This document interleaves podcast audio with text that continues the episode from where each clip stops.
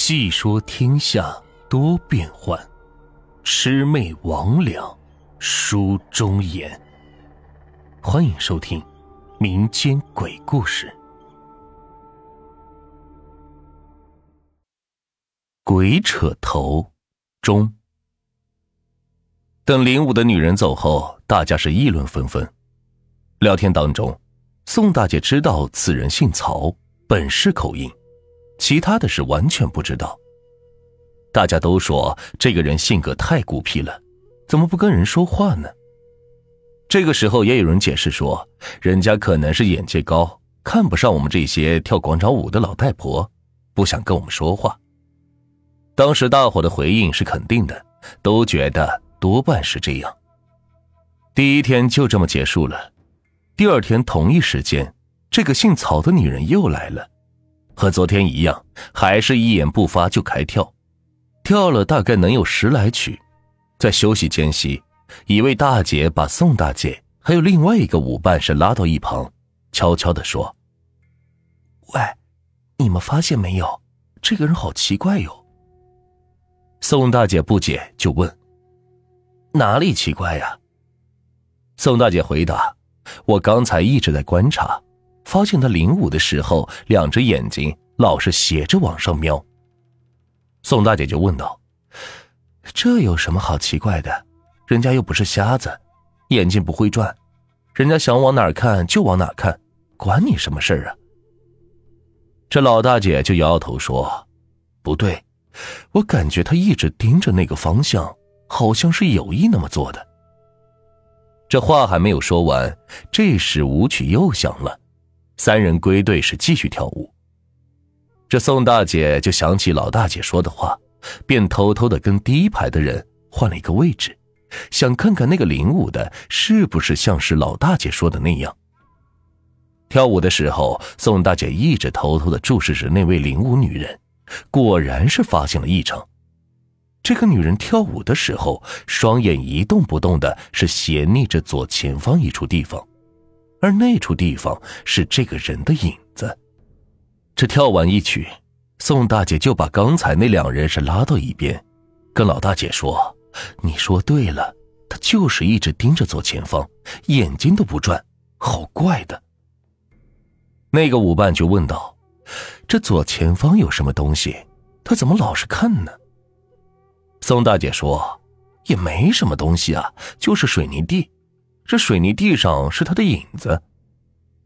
老大姐听了宋大姐的话，是嗯了一声：“你说对了，我之前就发现他跳舞的时候是一直盯着自己的影子看。”另一个舞伴说：“这也不奇怪，可能他想是通过影子看一下自己的姿势吧。”老大姐则是摇摇头说：“不对，他不是那种神情，我感觉他好像在。”这说了一半，老大姐是没说出来。另外一个舞伴则问道：“好像在干什么？”老大姐说：“刚才我一想到一种可能，身上起了一层鸡皮疙瘩。我感觉他在跟着自己影子在跳，这影子怎么跳，他就怎么跳。”这另外一个舞伴是疑惑的问：“你说的是什么意思？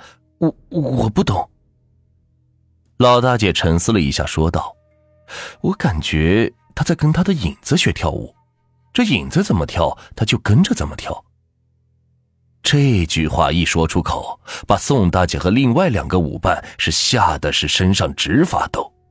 三个人还要继续讨论的时候，舞曲又响了，这是最后一首歌。跳这首曲子的时候，领舞女人一边跳，三个人是目不转睛的盯着此人的眼神。以及他的影子，宋大姐和那个舞伴发现，老大姐的感觉是正确的，这个人确实是在跟自己的影子学跳舞，每个动作都比影子是慢了半拍。看到这里，两个人是顿时的不寒而栗。这跳完最后一曲，领舞女人像昨天一样，一句话都不说，收拾东西就走了。女人正在走的时候，三个人特意是观察了一下这个人的影子，拖在地上是很长，跟随着此人是慢慢的走远，似乎是没有任何异样，三人看女人走了，又商量起了一阵子。老大姐说：“我想到一个办法可以验证。”接着就说出了这个办法，说等明天这人来了之后，如此这般，这般如此。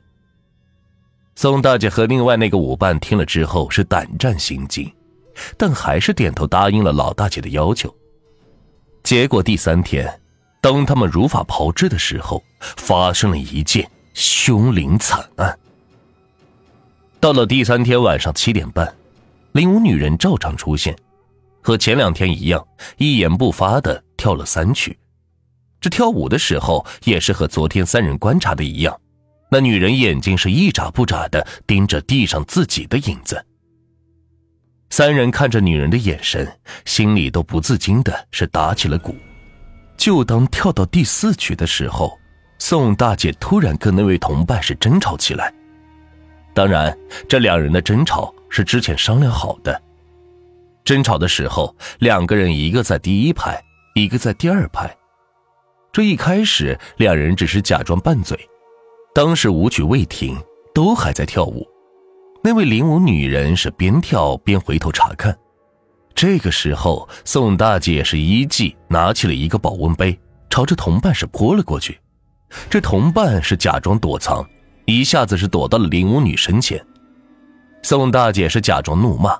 拿着保温杯是劈头盖脸的朝着林舞女泼去，一下子是泼到了她身上。趁着他整理衣服，宋大姐是立马低头朝下望去，只见左前方这个人的影子也在做着同一个动作，看上去是没什么异常。这个时候，宋大姐一时脑袋发热，把保温杯是一扬，竟然把杯子里的水是朝着影子泼了过去，就听到是哗啦一声。正好扑到了那影子上面，就在这时发生了极度灵异的一幕。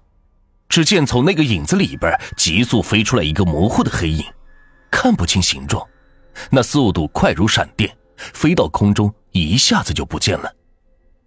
宋大姐看到这个影子是大骇，正四处张望呢，突然感觉是头皮一紧，紧接着是一阵剧痛，伸手是往头上摸了一下。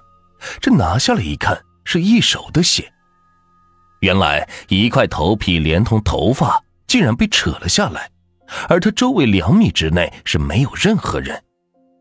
那么，扯他头皮的是谁呢？难道是从影子中飞出来的东西？宋大姐当时是非常害怕，然后现场是一片混乱，这有劝架的，有见到血尖叫的，有张罗着送宋大姐去医院的。而那位领舞的女人似乎是意识到了什么问题，匆忙是收拾东西之后是不辞而去。那位老大姐和另外一个舞伴现在也没工夫管她，急急忙忙的是带着宋大姐去医院了。到了医院之后，医生看到宋大姐头上的伤，都说挺严重的，进行了紧急的救治。救治的过程中，老大姐给之前那位领舞是打了个电话。这林武的一听，在电话里边说道：“那个姓曹的女人的确是他之前的同事，但两人至少有五六年没见过面了。那天突然是在菜市场碰见，就留了电话。后来生病才叫他顶替自己几天。至于这人家住在什么地方，在哪里上班，并不清楚。当然，在问话的时候，老大姐并未说出鬼影的事到了第二天。”原先的领舞者回来继续领舞，宋大姐鉴于伤势就没有去继续跳舞。这白天一直是好好的，但是到了晚上的时候，宋大姐是开始发狂，一直说家里有东西要杀她。而从昨天晚上开始，一直到老公回家，然后整整一夜到现在都没有睡觉，而且是不让女儿关灯，就说黑暗的地方有东西。我听宋大姐闺女这么一说，顿时是有些奇怪，就问道：“你怎么知道这么详细？”女孩就说：“昨天她妈妈受伤的时候，她也去医院了。这整个事情就是听老大姐和那个舞伴一起叙述的。了解了事情的前后，我考虑宋大姐是不是除了惊吓之外，还有什么其他的情况？又做了一番检查之后，并没有发现异常。但这个时候，宋大姐是睁开眼睛，指着门外的一个阴影的地方说道：“他就在那里，他就在那里。”我顺着宋大姐指的地方看去，原来是阳光照进客厅，客厅茶几上有一盆花，那花在阳光的照射下投射到地上的阴影。虽然那阴影形状看上去有些奇怪，但并没有什么特别的地方。我还专门过去是踩了两脚，什么都没有发生。宋大姐到这个时候还没有消停，一个劲儿的说：“那个东西钻到沙发底下去了。”宋大姐老公是一脸无奈，就说道：“这整整一夜一直这么神神叨叨。”我就赶紧冲她老公是摆摆手，让他别这么说，会刺激到病人的。这个时候，我让老宋帮我一个忙。去车里把我带来的手提袋拿过来。老宋回来的很快，前后不过十多分钟。我拿过手提袋，从里边取出了罗盘，沿着屋子是走了起来。还真别说，走到沙发那里的时候，罗盘果然发生了变化。本集就到这里，下集更加精彩。